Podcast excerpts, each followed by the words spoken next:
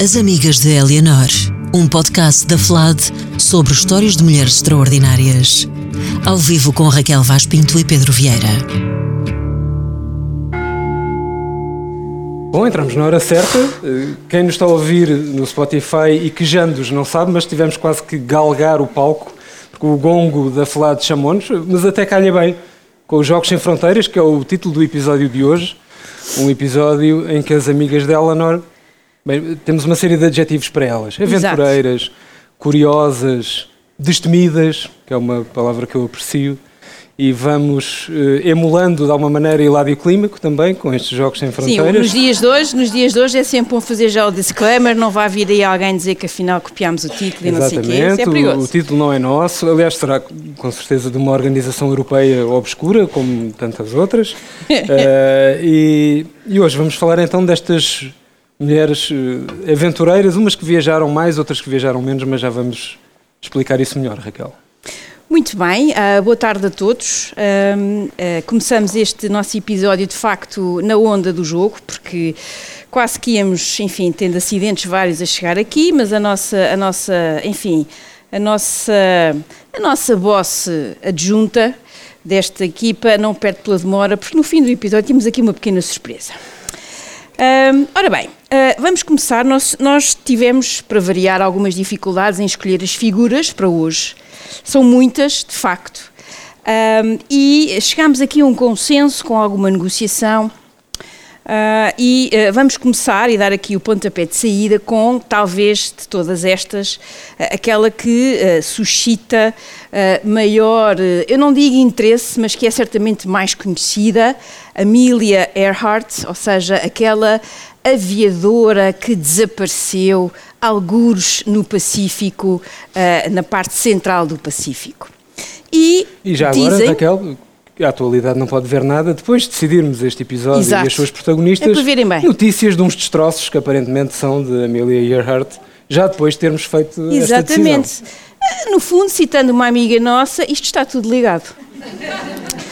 Um, e o nosso poder, agora podemos talvez no próximo episódio falar talvez do Kennedy, que também suscita algum interesse, a ver se a coisa finalmente desemperra, Sim, não é? Pode Pronto, ser, pode, pode ser. ser. Olhem, Amelia Earhart, a, a figura, ela nasce em 1897 no Kansas, uh, desaparece em 37 uh, no seu auge, uh, com quase 40 anos. É uma figura que teve condecorações várias, uma celebridade à época, com o seu registro, com muita, muita publicidade. Dizem-me que há um filme uh, na qual Amelia é interpretada pela Hilary Swank, que eu ainda não vi, portanto não posso de todo, mas como eu gosto muito da Hilary Swank, penso que deve ser, deve ser um filme ótimo. E ela recebeu, uh, eu agora, e, e para preparar para este podcast, para vocês verem bem o detalhe a que isto vai, fui procurar estas condecorações todas militares dos Estados Unidos, porque ela recebeu em 32 a Distinguished Flying Cross a mais alta condecoração uh, para feitos heróicos aéreos, como é óbvio, só criada no século XX por razões óbvias uh, da dita Força Aérea, não é? Um, e uh, ela é a primeira vez que, uma, que, uma, que um civil, ou seja, não militar, recebe esta altíssima condecoração. Portanto, estamos a falar de alguém que ao longo da sua vida foi recebendo esses testemunhos, foi sendo capaz de interagir com a própria sociedade e uh, ela, aos 10 anos, diz, ao chegar, na primeira vez que, que fez ali uma primeira experiência com os aviões, não estava lá muito convencida, mas lá foi ela, ao chegar à altitude de 200, 300 pés, eu não faço ideia quanto é que isto é, para mim parece logo imenso. Um pé são 30 é, centímetros, exato. como não, diriam um esquece. engenheiro a fazer as contas. Pronto, mas tu não vais passar essa vergonha, não, pois não, não, não tu não. sabes isso. Seis claro. vezes três. Um, e ela diz assim: ao chegar à altitude, soube imediatamente que voar era o meu destino. Aos 10 anos. Que bom que é nós encontrarmos uh, uh, aquilo que vai ser a essência da nossa vida aos 10 anos. Faz um bocadinho de tudo, um, o percurso escolar é, é, é, enfim, é razoável. Durante a Primeira Guerra Mundial vai, vai ser auxiliar de enfermagem num hospital militar no Canadá, universidade, assistente social, enfim Para a história que nos interessa, uh, o primeiro, a primeira lição de voo é em 1921. O seu primeiro avião é todo amarelinho e chama-se o Canário. Uh, com o qual começa a bater, ou são recordes de altitude, eu só lia recordes, recordes, recordes, recordes, recordes, e em 1928 vai ser desafiada por um tal de George Putnam e outros uh, para fazer a primeira, para fazer esta travessia do Atlântico com mais dois, dois pilotos, sendo ela acaba por ser a primeira mulher a fazer esta travessia. Ela depois vai casar com este George uh, e começa a pensar logo próximo projeto. Uh, vai ser a segunda pessoa a voar sozinha, em solo, depois de um tal de Charles Lindbergh, que enfim tem um, um registro misto na história, se é que podemos dizer isto. Misto, misto é um bom ou, adjetivo ou... para o registro de Charles Lindbergh, sim. É um senhor gostava muito de um slogan que agora também está muito na moda, que é, já está, já esteve mais na moda, mas também continua, que é aquela coisa do America First, não é? É isso. É isso, é isso não é? É isso. Um, e assim foi em 1932. É uma viagem muito atribulada, em que ela uh, era suposto terminar em Paris e uh, teve que improvisar e acaba por aterrar na Irlanda do Norte. Londonderry, Paris, enfim, é tudo mais ou menos a mesma coisa. Neste momento, uh, todas as nossas ouvintes francófonas estão horrorizadas, mas eu estou só a brincar. Toda aquela massa de ouvintes francófonas Uf, que nós temos. Tu estás-te a rir, mas olha que há uma massa eu acredito, mesmo. Eu acredito, eu acredito. Uh, e aterra na Irlanda do Norte, no meio de umas pastagens, e diz ela, depois de prestar um, pregar um susto de morte às muitas vacas que estavam naquelas pastagens. Uh, Charles Lindbergh uh, acaba por ter aquela mesma decoração, mas em 27, e no fundo ela acaba por ser. Ela vai escrever sobre estas aventuras todas. Uh, há dois livros que ela escreve e um que depois sai já póstumo.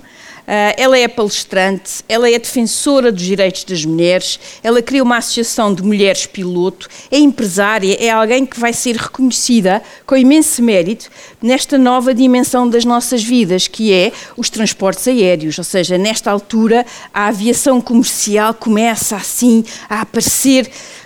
Ai, agora ia dizer, bolas, tu desde falaste na história de literalmente, a minha vida tem sido um literalmente todos os dias.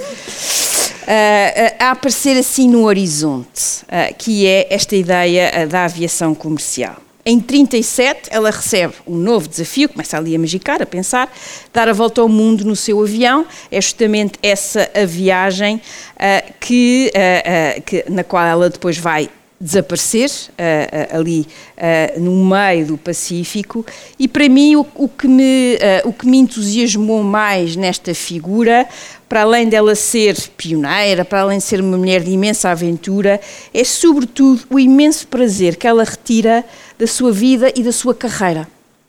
Um, e ela uh, uh, tem, tem várias frases ótimas, uh, eu talvez destacasse estas. Ela diz: A aventura vale a pena em si mesma, ou seja, uh, mais do que pensarmos no fim se chegamos, quer dizer, já agora dá jeito, ainda bem, porque ainda por cima no avião, pronto, temos algumas dificuldades, eu para mim eu teria logo muitas dificuldades em todo este processo, uh, mas é esta ideia de que o, o que é, o que vale, o, nós aprendemos imenso no processo de toda esta aventura e ela diz, a minha ambição uh, em criar este presente ou esta, esta ideia nova de, da tal aviação comercial e a, e a empresa de, de mulheres piloto é para poder produzir resultados práticos para o futuro da aviação comercial e para as mulheres que possam querer voar nos uh, aviões uh, de amanhã. Uh, para talvez fechar aqui uh, esta, esta página, é uma figura de facto muito interessante. Uh, acho que a palavra dinâmica é talvez a palavra que eu mais lhe, lhe, lhe colasse. E ela, numa carta, as, chamadas cartas JIC, que é Just in Case, aquelas cartas que se escrevem aos maridos e às mulheres em tempos de guerra, ou uh, no caso das, daqueles espiões, enfim, em casos de, de, extremos, a pessoa, só para o caso das dúvidas, escreve aquilo que, quer, que um dia gostaria de ter dito e acabou por não dizer. E ela diz-lhe nessa carta: uh, Please know I am quite aware of the hazards. I want to do it because I want to do it. Women must try to do things as men have tried. When they fail, their failure must be but a challenge to others. E, esta é, de facto, a essência de uma figura mais mediática, mais conhecida uh, e, sobretudo, Uh, se pudéssemos passar aqui as, as, figuras, era, era ótimo. E, uh, de facto, uma mulher com uma, uma presença e uma capacidade de comunicar, eu diria, absolutamente extraordinária. E aqui está ela, numa das minhas fotografias preferidas dela, que é um ar uh, esperançoso, otimista, bem disposto, pronto para a aventura, não é? É um bocadinho assim que ela aparece. Para quem só nos ouve e não tem o bom gosto de estar aqui presente, façam pesquisa no Google e vejam Amelia Earhart. És tão mau, és tão mau. É só um incentivo a virem cá no episódio 7. Mas olhem, começamos com uma aventureira, mas vamos agora passar para alguém que uh, o meu camarada de podcast categorizou, classificou como intrépida. Uma tal de Anne-Marie Schwarzenbach. Anne-Marie Schwarzenbach. Uh, nascida em 1908 uh, e morre em 1942. Olhem, Sorbonne, Berlim, antinazi, aventureira, fotógrafa, em especial de viagens, escritora e eu sei lá. Tudo em 34 anos, Pedro. É pois, assim? Eh, sim. Uh, é curioso porque estava a ouvir tanto positivismo sobre a Amelia Earhart que agora vou ler aqui umas meia dúzia de linhas de negrume eh, da Anne-Marie Schwarzenbach, porque é, é, de facto é interessante. E... Geralmente é a esquerda que é mais otimista do que a direita. Mas eu tô, nós estamos é aqui a inverter as polaridades. Não é? Eu venho com o pessimismo antropológico, tu vens com o positivismo marxista. Calma. Uh... é preciso ter calma. E então uh...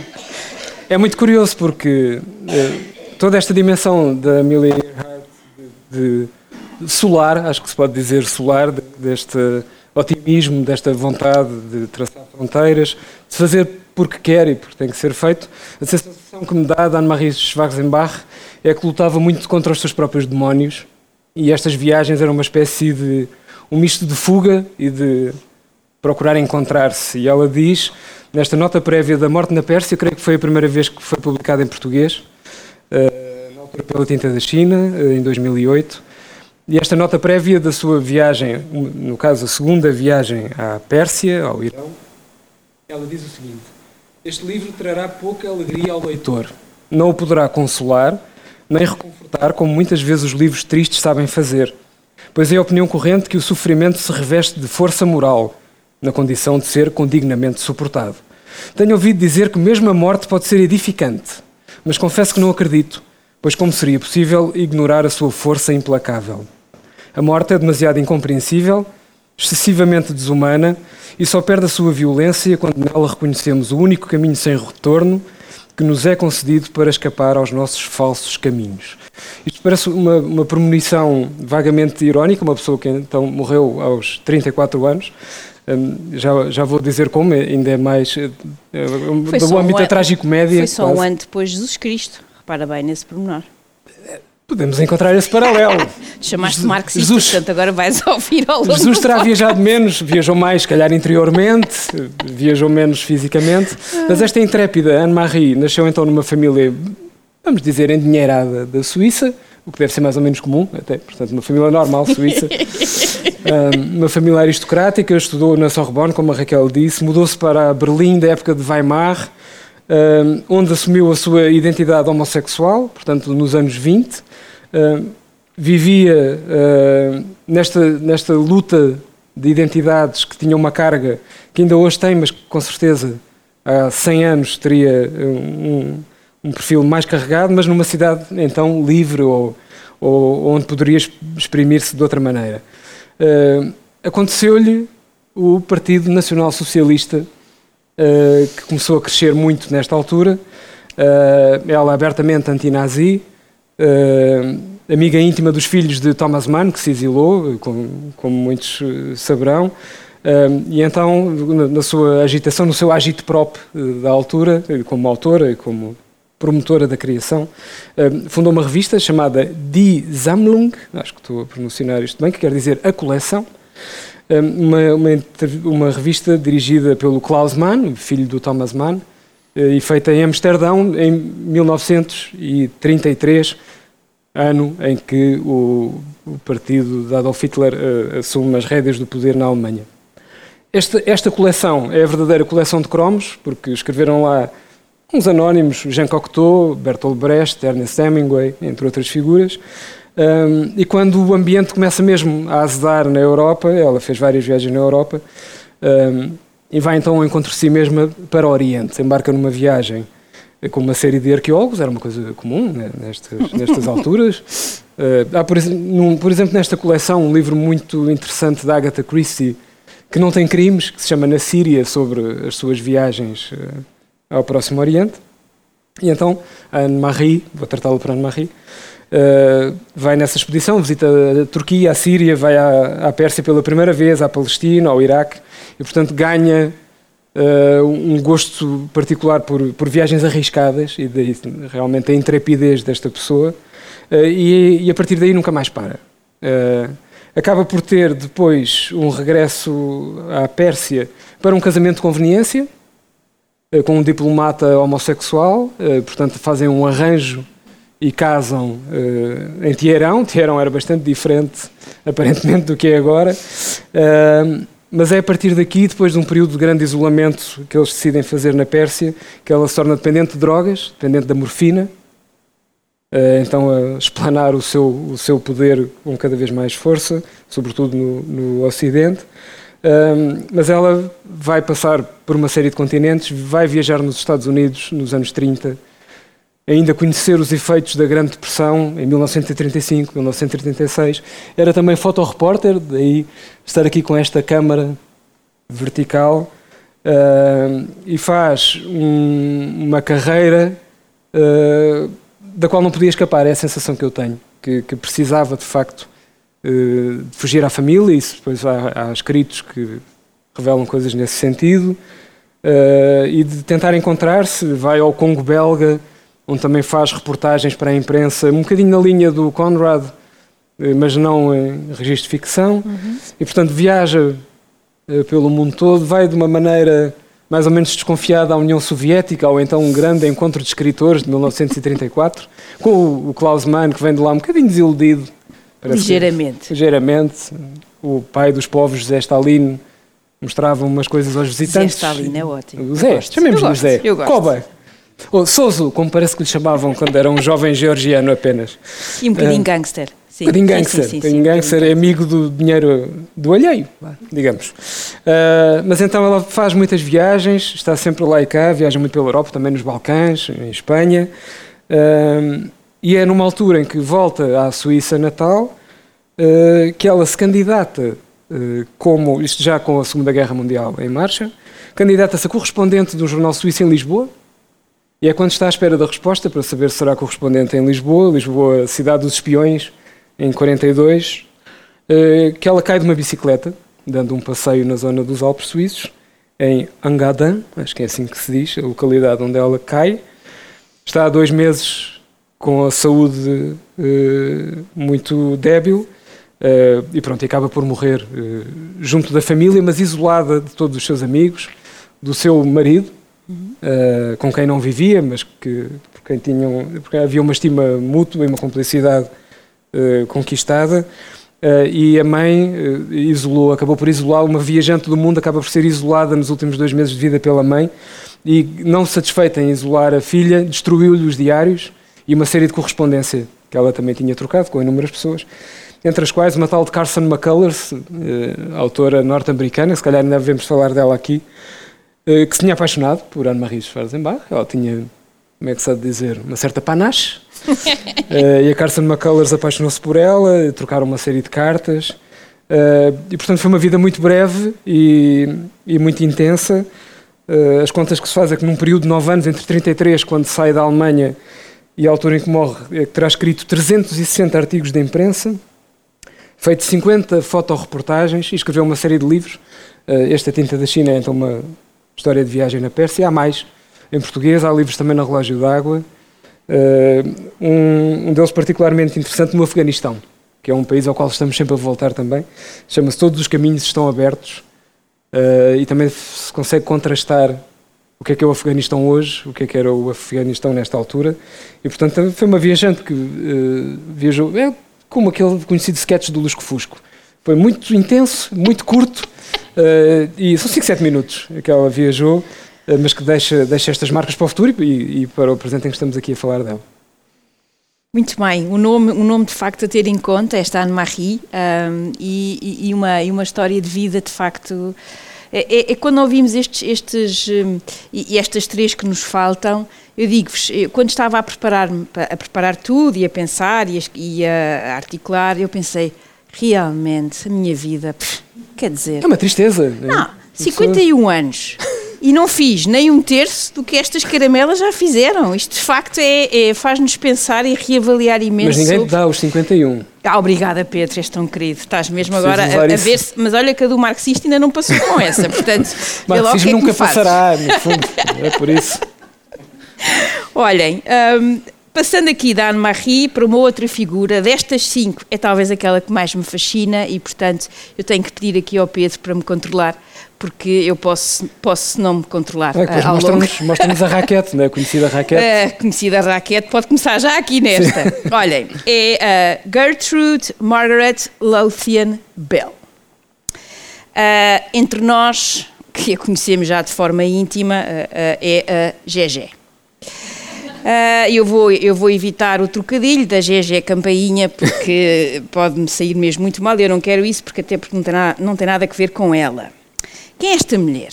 Olhem, ela nasce na Grã-Bretanha de 1868 e vai morrer uh, no Iraque de 1926. Vocês veem aqui esta, esta primeira imagem, já, já iremos à segunda.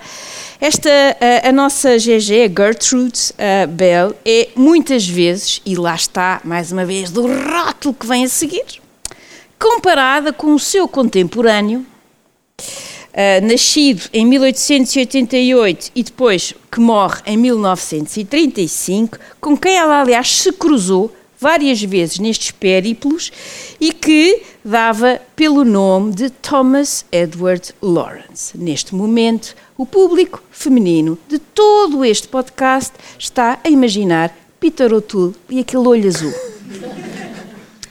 Lawrence não teve hipótese nenhuma nos dias de hoje. É Peter O'Toole e está feito, e bem feito, em bom rigor. Um, esta é a comparação. É um Lawrence feminino. E é uma comparação, como todas estas, honestamente, muito injusta. E eu vou passar a explicar porquê. Olhem, ela escreveu, já perdi a conta ao número de livros. Uh, historiadora, arqueóloga, viajante dos desertos, exploradora, alpinista de renome, espiã, recolha de intelligence ao serviço de Sua Majestade, inicialmente e durante a Primeira Guerra Mundial, integrada na chamada Força Expedicionária uh, Indiana, claro, eufemismo, porque na altura a Índia toda a Índia era controlada pelos britânicos e incluiu o Paquistão e mais uns, uns territórios no arredor. Figura crucial no pós-Império Otomano, um império que é desmantelado no final da Primeira Guerra Mundial e, em particular, uma figura crucial para percebermos a invenção de um Estado que dá pelo nome de Iraque. Os britânicos pegaram em três províncias do Império Otomano, colaram-nas e deram-lhe o nome e passou a chamar-se Iraque. Diretora, por fim, a parte final da sua vida, que é para mim talvez a mais interessante, diretora do museu em Bagdade. É ela que põe aquele museu a andar. A sua casa em Bagdade torna-se um ponto de paragem obrigatório. Há várias pessoas que, que, falam sobre isso, talvez a mais conhecida, uma tal de Vita Sackville West Nicholson, uma mulher com uma pinta muito especial e que adorou ter passado em Bagdade. É uma vida muito repleta, é uma vida muito própria e o que me fascina nela é que ela não é uma personalidade de leitura fácil. Eu, quando, quando penso que já a consegui ler, ela troca-me as voltas a seguir e faz uma coisa que eu fico, opa, eu achava que era agora, mas não. Ela de vez em quando tem assim uns século XIX que entram neste século XX, que é ela.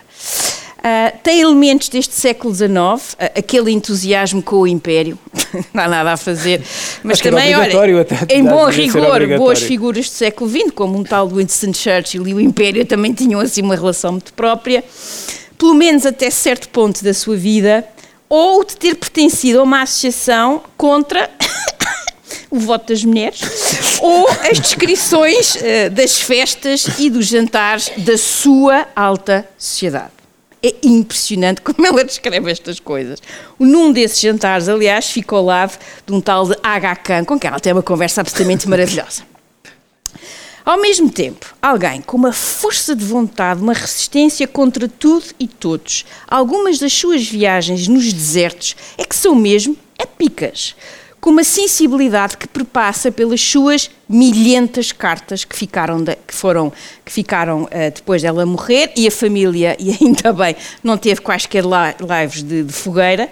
E uh, aqui nessas cartas nós vamos conhecendo uma Ásia Ocidental, que é, no fundo, até o termo mais correto para o que nós chamamos Médio Oriente, não há termo mais europeu, é médio em relação ao quê? Em relação à Europa uh, extremo oriente, extremo em relação ao quê, diz, dizem os japoneses, em relação à Europa. Uh, e esta Ásia Ocidental, ela vive isto com imenso. Ela, ela fica mesmo, ela torna-se uma residente deste território e, ao mesmo tempo, tem umas saudades terríveis da sua família. A correspondência com o pai chega a ser ternurenta. Uh, e o modo como ela tenta sempre justificar ao pai o não querer regressar à Grã-Bretanha, porque o trabalho que ela está a fazer no Iraque é um trabalho extraordinário, primeiro com esse mundo pós-otomano e depois com a preocupação que ela tem na fase final da sua vida de construir um museu de raiz e de deixar aquela história rica, antiga daquele território uh, para os próprios iraquianos. É absolutamente uh, extraordinário. Desde cedo, a família e os amigos perceberam que a nossa GG era um gênio. Chegou a Oxford com quase 18 anos e em dois anos já tinha despachado um first em História. Isto, isto é, é, é, é, importante uh, porque, aliás, um dos seus examinadores, um professor distinto de História, uh, uh, ficou um bocado perturbado, porque lá no exame, é, é às tantas começa a arguição, isto é tudo contado nas suas cartas, portanto eu estou aqui a ler das cartas, ela, o examinador, e ele começa-lhe a fazer o exame e ela diz, eu não concordo muito com a sua análise histórica tal. Ele fica de tal maneira perturbado, tem que se sentar. Mas ele é tão brilhante que isto avança sem qualquer. Tem uma curiosidade científica que eu digo-vos, eh, à medida que se vai lendo as cartas, elas são às vezes muito densas. Olhem, eu vou já poupar as línguas europeias que ela sabe falar, porque isso é peanuts para ela. Grego, latim, enfim, olhem, já nem, já, já, nem, já, já nem registra. Farsi, árabe. Ela, ela, ela, ela, é uma das grandes qualidades dela. Ela, quando chega a um sítio, quando vai viajar para um sítio, tentar saber sobre a história, mas sobretudo a língua. E é isso que depois a vai tornar um, como se diz em inglês, um asset muito valioso, muito valioso para a intelligence uh, britânica. Ela é uma espécie de tutora para os irmãos ainda em casa e ela às vezes às tantas comenta, ah, eu hoje eu hoje eh, tenho estado aqui a ler umas coisas em história, juntamente com as lições que dou aos miúdos, uh, só mesmo assim para exercício, depois para me divertir leio Balzac e depois para edificar o caráter leio Dante. Pronto, assim, com quem diz, olha, eu leio o Asterix e está tudo bem. Ou qual é a série que estás a ver agora? Isso, a, a série do Netflix que eu agora estou a ver, pronto. Viagens pela Europa fora, ela descreve os bailes, as festas, os jantares, as excursões de alpinismo, algumas que ficaram famosíssimas na história, dos, na história do próprio alpinismo, portanto não era uma coisa levezinha.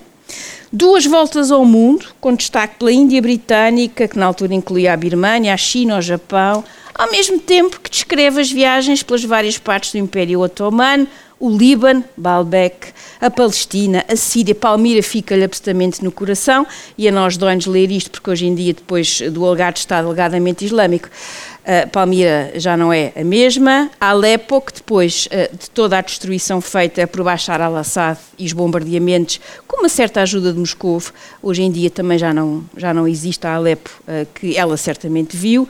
Damasco, Jordânia, Petra, a descrição dela sobre Petra, sobre tudo aquilo que ela vê, a Turquia de hoje.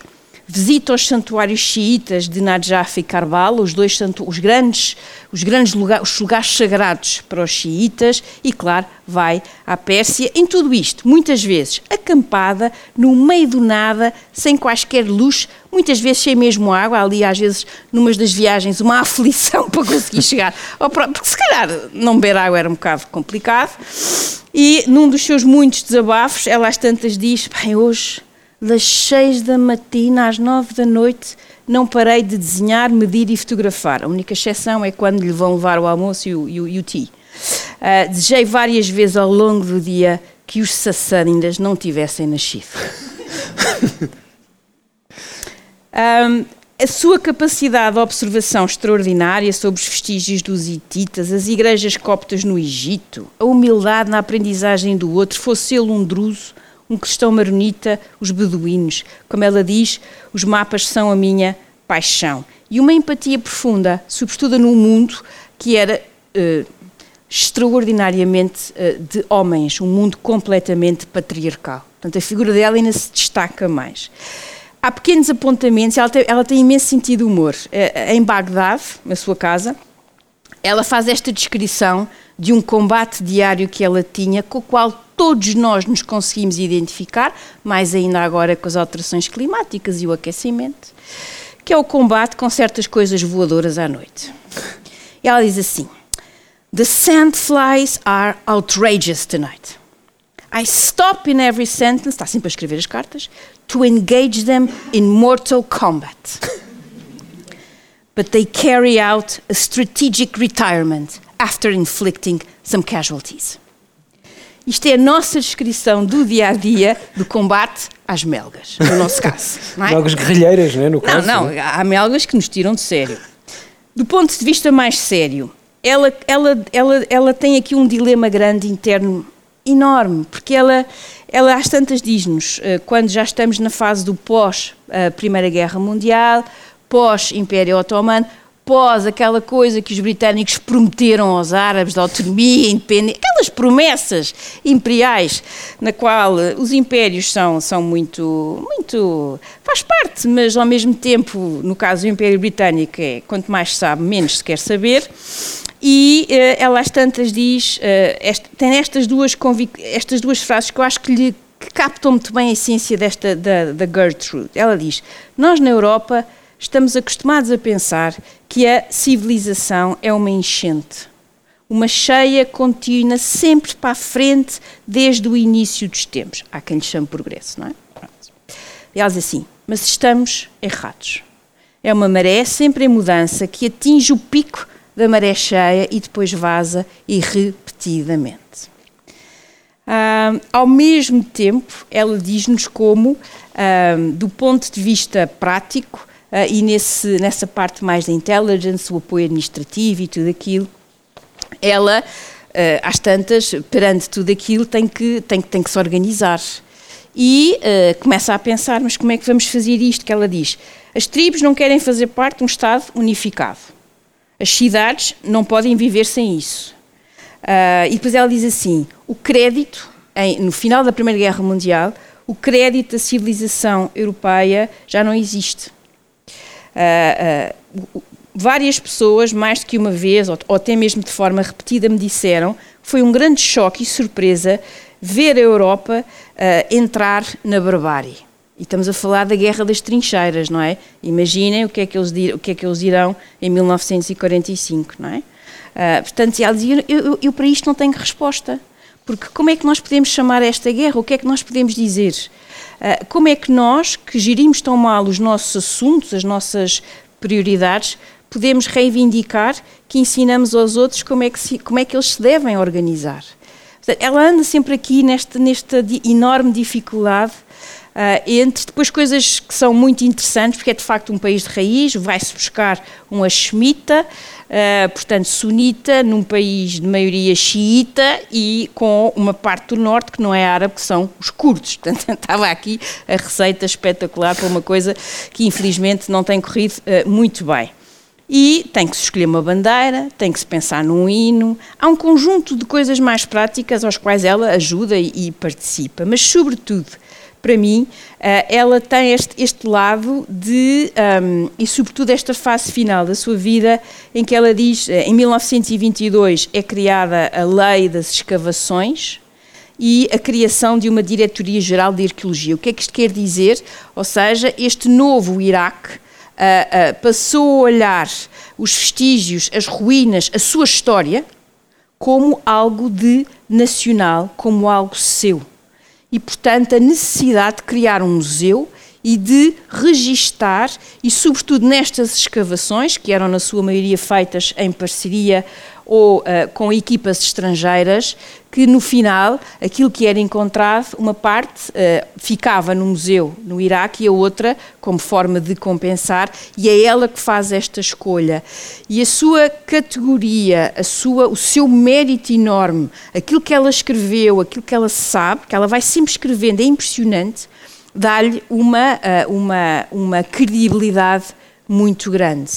E ela, uh, se eu tivesse que, um, que escolher uma, uma frase que eu acho que a sintetiza, ela começa as escavações em Ur, uma das grandes cidades mais antigas. Uh, Nas palavras cruzadas, sempre a terra de Abraão. Para quem, como eu, se habitua às palavras cruzadas. Sim, sim, sim, um sim, sim. Não, tiveste bem agora, tiveste bem. Tu não tarda nada, estás a caminho da catequese. um, ela diz assim, sobre o Museu do Iraque, que é fundado em 1923, e é assim uma coisa que ela a enche de imenso orgulho, e ela fica como diretora de antiguidades. E ela diz assim, qual é o objetivo? Um museu à séria, tal como o Museu Britânico, apenas um pouco mais pequeno. E é esta figura, esta Gertrude Bell, uh, e é esta sua faceta cultural, histórica, de conhecimento, com todos os dilemas que uma mulher meia século XIX, meia século XX uh, tem, até porque, uh, até porque ela própria também sofre na pele uh, o facto de, um, de, de, por ser mulher e pedia só que passassem para a segunda imagem. Esta é uma fotografia muito conhecida da Conferência do CAR, onde isto foi tudo decidido. E já vou encurtar uh, a observação: é tudo homens menos ela. e ela escreve alguns relatórios que vão saindo. Uh, ali está o Churchill, e nós podemos ver, ali está ela, ali em cima, sempre impecável, sempre com chapéus Ascot style, maravilhosos, no deserto. Ela é absolutamente extraordinária. Uh, e ela às tantas diz que em 1921 ela diz assim: Acabei de receber uma carta da mãe a dizer que há pai um fandango com o meu relatório, que tinha sido publicado. Talvez ela não tenha dito fandango. Fandango em inglês. Sério? É. Olha, extraordinário. Está aqui, eu tirei das cartas. muito deste podcast. Fandango? Fandango. Nós pensávamos que era uma coisa fandango. de escalabitanos, né?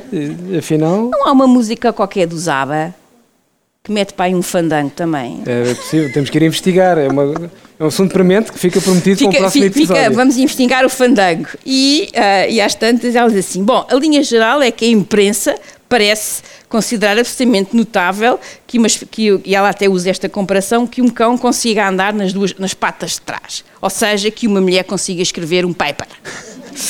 Um white paper. Eu só espero é que eles deixem-se dessas, dessas tretas e prestem atenção ao relatório se alguma vez quiserem compreender a Mesopotâmia, que é como ela muitas vezes se refere a este território. E, portanto, aqui fica um testemunho mais curto que eu consegui e mesmo assim gostei muita coisa, devo já dizer. Já, Olha, já raquete já, raquete amarela, já, raquete uh, amarela E vamos ar. passar então à, à Harriet Tubman, uh, ou seja, uh, uma grande ativista do século XIX. Esta, Pedro. Esta Harriet Tubman é, Tubman. é uma espécie de antítese da Anne-Marie Schwarzenbach, porque é, é negra, nunca saiu dos seus Estados Unidos uh, portanto não andou pelo mundo fora a viajar, vem das franjas da sociedade, nasceu escrava, não era propriamente uma aristocrata suíça uh, com vontade de dançar em Berlim, uh, mas tem uma vida absolutamente extraordinária, uma pessoa de um só país, mas uma aventureira, de qualquer forma, com várias causas,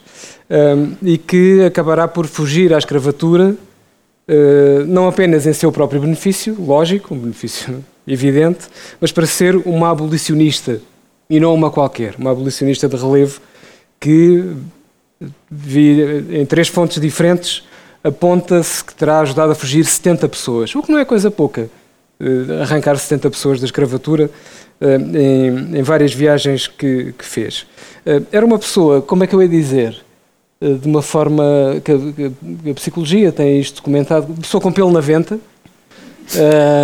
Aliás, o seu ar austero na fotografia que estamos a ver deriva com certeza disso mesmo. Aos 12 anos, na plantação onde estava escravizada, um capataz quis castigar uma pessoa por alguma razão arbitrária que, que ele encontrou.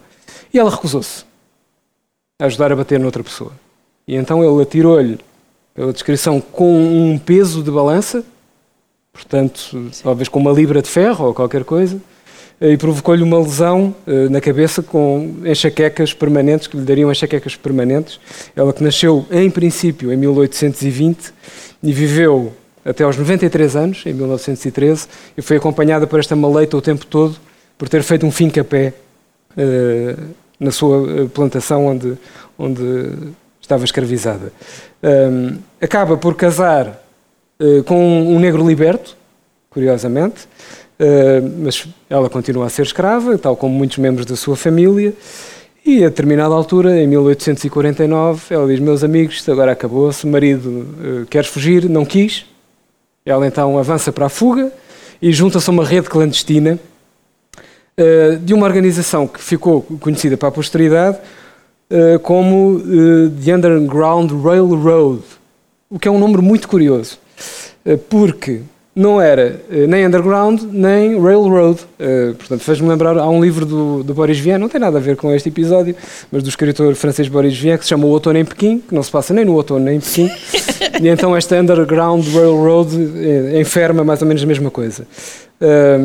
mas usavam a terminologia dos, dos comboios e, e daí esta pescadela de olho a rede ferroviária porque falavam nas linhas, as linhas eram as linhas de fuga, havia várias do país, nos Estados Unidos.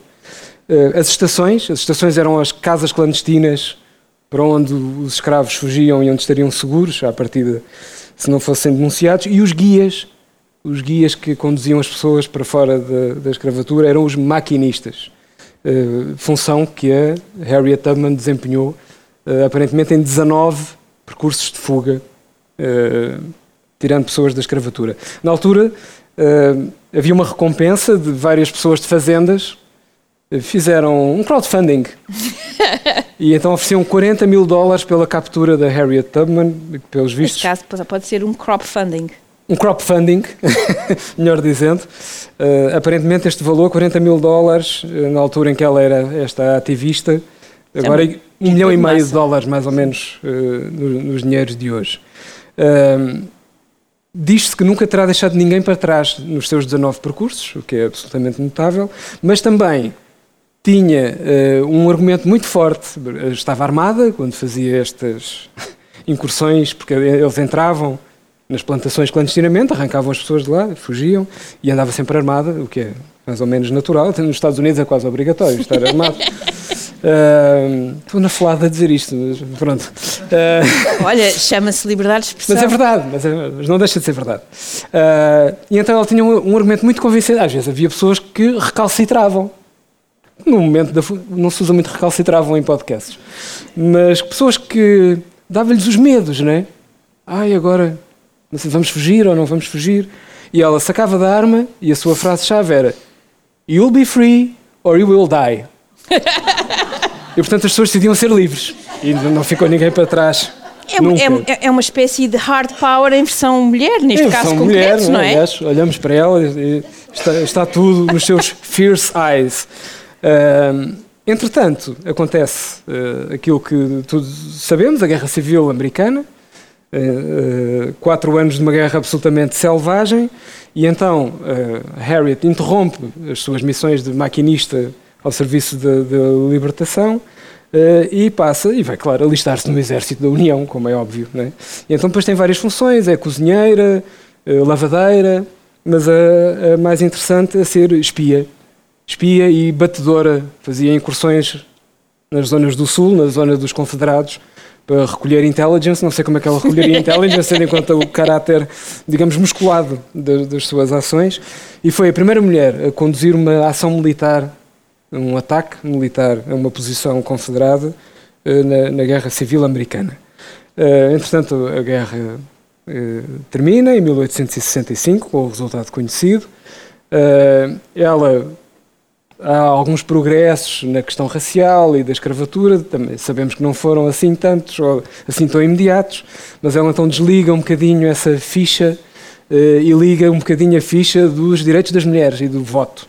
E então muda-se para a zona de Nova Iorque, fica a viver então para, para o resto da sua vida na, na zona de Nova Iorque, em Auburn, um, e então participa em comícios e torna-se uma ativista do, dos direitos das mulheres e do favor do, do, do sufrágio das mulheres. Portanto, acaba por fazer uma vida sempre de ativismo militante, sempre falida, que é mais ou menos recorrente nas figuras que eu vou trazendo aqui. Acho que já é a terceira que, que faliu várias vezes na vida. Os seus amigos, felizmente, ajudavam-na a recuperar-se. Acabou por conseguir comprar um terreno onde fez a sua casa.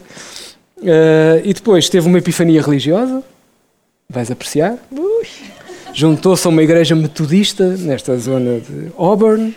Uh, e já mais perto do final da sua vida, resolve doar uma parte do seu terreno a esta igreja, na condição de ser construído um lar para acolhimento de negros indigentes. E é aí que ela vai passar a viver quando, quando adoece, vai acolher uma, uma série de gente, uh, com a ajuda financeira, claro, dos amigos que foi fazendo ao longo da vida, uh, e em contraponto total com Anne-Marie Schwarzenbach, morre rodeada de todos os seus amigos mais próximos aos 93 anos, de pneumonia, uh, não sem antes ter conseguido um, cumprir uma exigência. Portanto, a guerra acabou em 1865 né, e ela esteve 30 anos a pedir que era a minha pensão de combatente. Bem. E só em 1895 é que ela recebe uma quantia mensal pelo seu trabalho uh, nas linhas militares da União e, portanto, uma vida cheia, como a Raquel dizia há pouco, eu, eu, só me envergonha. Eu fico, é né? Não, vamos sair daqui todos com uma grande neura. Porque, de facto, há vidas e vidas, não é? E estas mulheres, de facto, tiveram vidas em contextos absolutamente uh, de perigo de vida, de, de capacidade de arriscar, a capacidade de ir à aventura, a capacidade, a curiosidade, que é, que é, que é algo que, que eu admiro imenso uh, e não há nada como ser curiosa face ao mundo. Também não tinham internet. Precisavam de ir aos E no sítios. meu caso não tinham a Liga dos Campeões e várias ligas de futebol internacionais que, que no fundo me fazem. Pronto, a pessoa tem, tem opções de vida, uh, que no meu caso são bastante graves. Um, para terminar este nosso, este, nosso, este nosso episódio sobre as aventureiras, as intrépidas, as indomáveis uh, mulheres que aqui trouxemos, uh, vamos uh, acabar com, como se diz, com chave de ouro. já aqui está ela em grande. e olhem bem para esta moça e vejam lá se vocês conseguem imaginá-la a viver no Egito, no meio do nada. Esta Lucy uh, de, de, família Austin, depois ca casa com Alexander Duff Gordon. Uh, e uh, o Pedro uh, deu-lhe este, este adjetivo, esta, esta forma, a hieroglífica, e que tem imensa graça, porque ela, o que a distingue de, podemos pensar, bem, século XIX, mais uma vez, andamos aqui, segunda metade do século XIX sobretudo, e eu podíamos ter ido buscar imensos outros exemplos. De facto, século XIX é o século no qual, através de Champollion e outros, a egiptologia, a egiptomania rebenta em grande. Sobretudo a partir do momento em que nós conseguimos decifrar os ditos hieroglifos através de Thomas Young, mas sobretudo e, e obviamente com todo o mérito possível, Champollion. E portanto é de facto um século no qual o Egito entra e entra também pela parte moderna, porque em 1869 é aberto o canal do Suez. E, portanto, o Egito passa a ter outro interesse por umas certas potências imperiais. Leia-se aqui o suspeito do costume, que é a Grã-Bretanha. Pronto. Um, ainda esta... hoje tem o seu interesse. O Suez ainda mantém. Tem imenso interesse. Ultimamente até tentado. Tem imenso muito. interesse e, e, e, e, não é só o canal de Suez é, é outros também. Uh, por toda aquela região, como vamos ver, continua, uh, para usar um eufemismo, muito dinâmica, infelizmente. Um, Lucy, porquê ela não é uma estudiosa no sentido Champollion e tal, certo? Uh, mas é de facto alguém que, uh, por razões de saúde, a tuberculose mais concretamente, é aconselhada a sair daquele território que é um bocado úmido, não é? Grã-Bretanha, todos nós já sentimos isso num momento ou outro da vida, mas de facto eh, tem que ir procurar terras mais secas. E, e lá vai ela, primeira experiência e tal, e depois lá chega ao Egito. E ela, e aqui eu vou ter que, eu recorro a um livro que quem gosta destes temas tem que ler, que é o livro do Toby Wilkinson, uh, e que se chama A World Beneath the Sands, ou seja, é uma história não do Egito antigo, mas é uma história de como os europeus descobriram o Egito na acessão plena da palavra de descobrir o Egito durante o século XIX. Uh, e Toby Wilkinson, aliás, tudo o que o Toby Wilkinson escreve sobre o Egito em bom rigor é para comprar e para ler. E uh, no caso dela, o que é que ela faz? Ela, uh, ela chega ao Egito e ela escreve as, as famosas Cartas do Egito em 1865. Porquê é que estas cartas ficam famosas perante todos estes nomes XPTOs em termos de descobertas? Olhem, um, ela vem de uma família, em primeiro lugar, uh, uh, uh, intelectualmente estimulante, mas, como diria o Pedro, muito honesta. E casa com Alexander Duff Gordon, apesar da nega, e aqui vou ter que fazer um comentário, enfim, nem todos tiveram a minha sogra, portanto, apesar da nega da futura sogra, que achou mal ela não ter ter um dote e trazer umas coisas para o casamento. Pronto, ele mesmo assim casou com ela mesma e tudo bem. O círculo de amigos à volta destas figuras, sei lá, Tennyson, Macaulay, Dickens, só aqui já estamos arrumados, não é? E mais uns quantos. E, portanto, é, é, é, alguém extremamente. Ela é muito curiosa do ponto de vista intelectual. Mas ela chega ao Egito e está bem, estão lá as pirâmides. Ela às tantas diz: O que é que eu vou dizer sobre as pirâmides que já não tenha sido dito? Quer dizer, já toda a gente disse tudo o que havia para dizer. Uh, e o que, o que é que a incomoda? O que é que a deixa mesmo. Uh, é o contraste entre a vida luxuosa uh, do governante do Egito, que ela critica de forma pública e violenta, e o, o drama daquela sociedade e, sobretudo, dos mais pobres no Egito. É aquilo que a perturba até, podemos dizer, até ao tutano. Uh, e, sobretudo, ela chega numa altura em que o custo humano das obras é evidente. O canal de Suez, podemos nós todos imaginar como é que foi escavado, certo? Pronto. Num primeiro momento, depois vai ter ali algumas ajudas e tal. E ela diz assim, uh, uh, às tantas, sobre essas, essas pessoas. Estes pobres são regimentados à força, obrigados ao trabalho em bandos como se fossem condenados, enquanto isso as suas famílias morrem de fome. Esta é uma descrição muito concreta deste Egito. E, no meio de tudo isto, ela às tantas pede para viver na chamada Casa Francesa, que era no telhado do templo de Luxor. Portanto, estou a imaginar a coisa, ao ar livre, tudo mais, não sei o quê. E continua a criticar uh, o Ismail, o governante do Egito, que ela, ela passa, ela, e ela, ela caracteriza-o assim, gasta dinheiro como se o deitasse ao Nilo. No seguimento disto, o dito Ismail, ou por, enfim, interposta pessoa, que é sempre uma expressão que eu adoro dizer, uhum. uh, uh, uh, vai tentar uma espécie de, enfim, assassínio da. Queria, no fundo, que o barqueiro a afogasse. e ela, como era uma pessoa super popular e, sobretudo, muito querida pela população, toda a gente, ninguém a tentou assassinar e toda a gente a defendeu. Esta sua defesa intransigente das pessoas traz para a discussão, para uh, dar voz a um conjunto de pessoas que até aqui são entendidas apenas quase como mercadorias. Uh, e ela diz: fome, dor, trabalho sem esperança, sem remuneração e a amargura constante de um ressentimento impotente. E ela uh, atravessa tudo. Olhem, para já tem que mudar as indumentárias todas, tudo aquilo, nem pensar, está um caloraço daqueles. Depois tem que passar a viver ao ar livre, digamos que há ali umas pequenas inundações e vai tudo à vida. E ela às tantas, lá está, uh, nesse, depois de um surto de peste, uh, e ela às tantas, mais uma vez, combate à natureza, diz ela assim, uh, assim uma, uma, cartinha para a família, como quem diz, olhem, troquei o vestido. vivo agora e durmo ao ar livre. os, os morcegos E as andorinhas até são bastante sociáveis. Eu só espero é que as serpentes e os escorpiões sejam mais tímidos. Esta mulher uh, que uh, traz uh, uma dimensão do Egito diferente e que deu essa voz às pessoas que ela via no seu dia a dia e que, e, e, que a deixava muito perplexa, sobretudo pela sua generosidade, pelo não ter nada e mesmo assim ajudar e emprestar. Portanto, é de facto uma, uma mulher diferente. E o Toby Wilkinson, isto, tudo isto que eu estou a dizer é, ela que, é, é, é ele que traz, uh, e ele fez-lhe de facto esta, esta, este, este reconhecimento de uma voz diferente num século que uh, anda completamente fascinado com o Egito. Em janeiro de 69, ela percebe que está a chegar ao fim e ela quer morrer no Egito.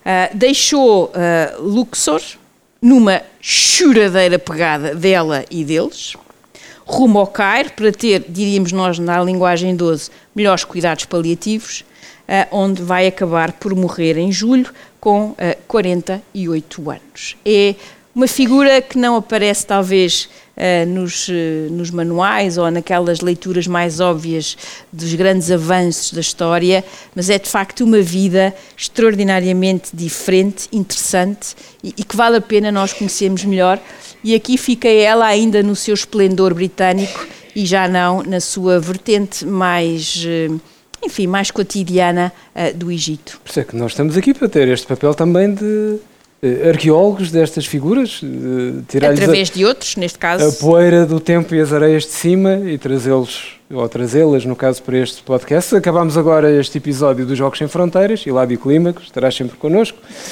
Uh, Raquel, em março, eh, mês da mulher, eh, vamos dar aqui uma pequena guinada e, e, vamos tratar de outro tipo de figuras.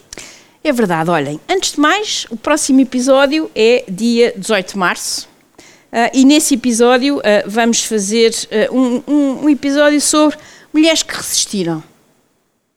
Uh, mulheres que resistiram à tirania, que resistiram à história, que resistiram a um conjunto para ficar do lado certo, evidentemente, uh, e, e, resistentes. No fundo, as viriatas deste mundo. Ou, numa, num título que eu acho que não me vai sair muito bem, as padeiras deste mundo. Também não me sai meio à mesma. Talvez tenhamos ainda que pensar sobre o título. Tem, temos, temos, mas, aí, mas aí o Pedro vai entrar em cena, que o Pedro é fantástico. O Pedro é os títulos e tudo é ele. Portanto, padeiras se calhar não soa bem. Mas para, não, nada contra a panificação em não, Portugal. Não, aliás, a indústria da panificação... Que eu amo de coração. Todo, todo o Próximo Oriente ou Ásia Ocidental deve muito à panificação e vice-versa. Aliás, a civilização humana deve muito à panificação. Vamos pensar no título, mas fica aqui o desafio, dia 18 de março às 18h30. E Mulheres contra lá, a tirania. Atenção, atenção, porque uh, no, dia, uh, no dia 8 de março teremos uma surpresa.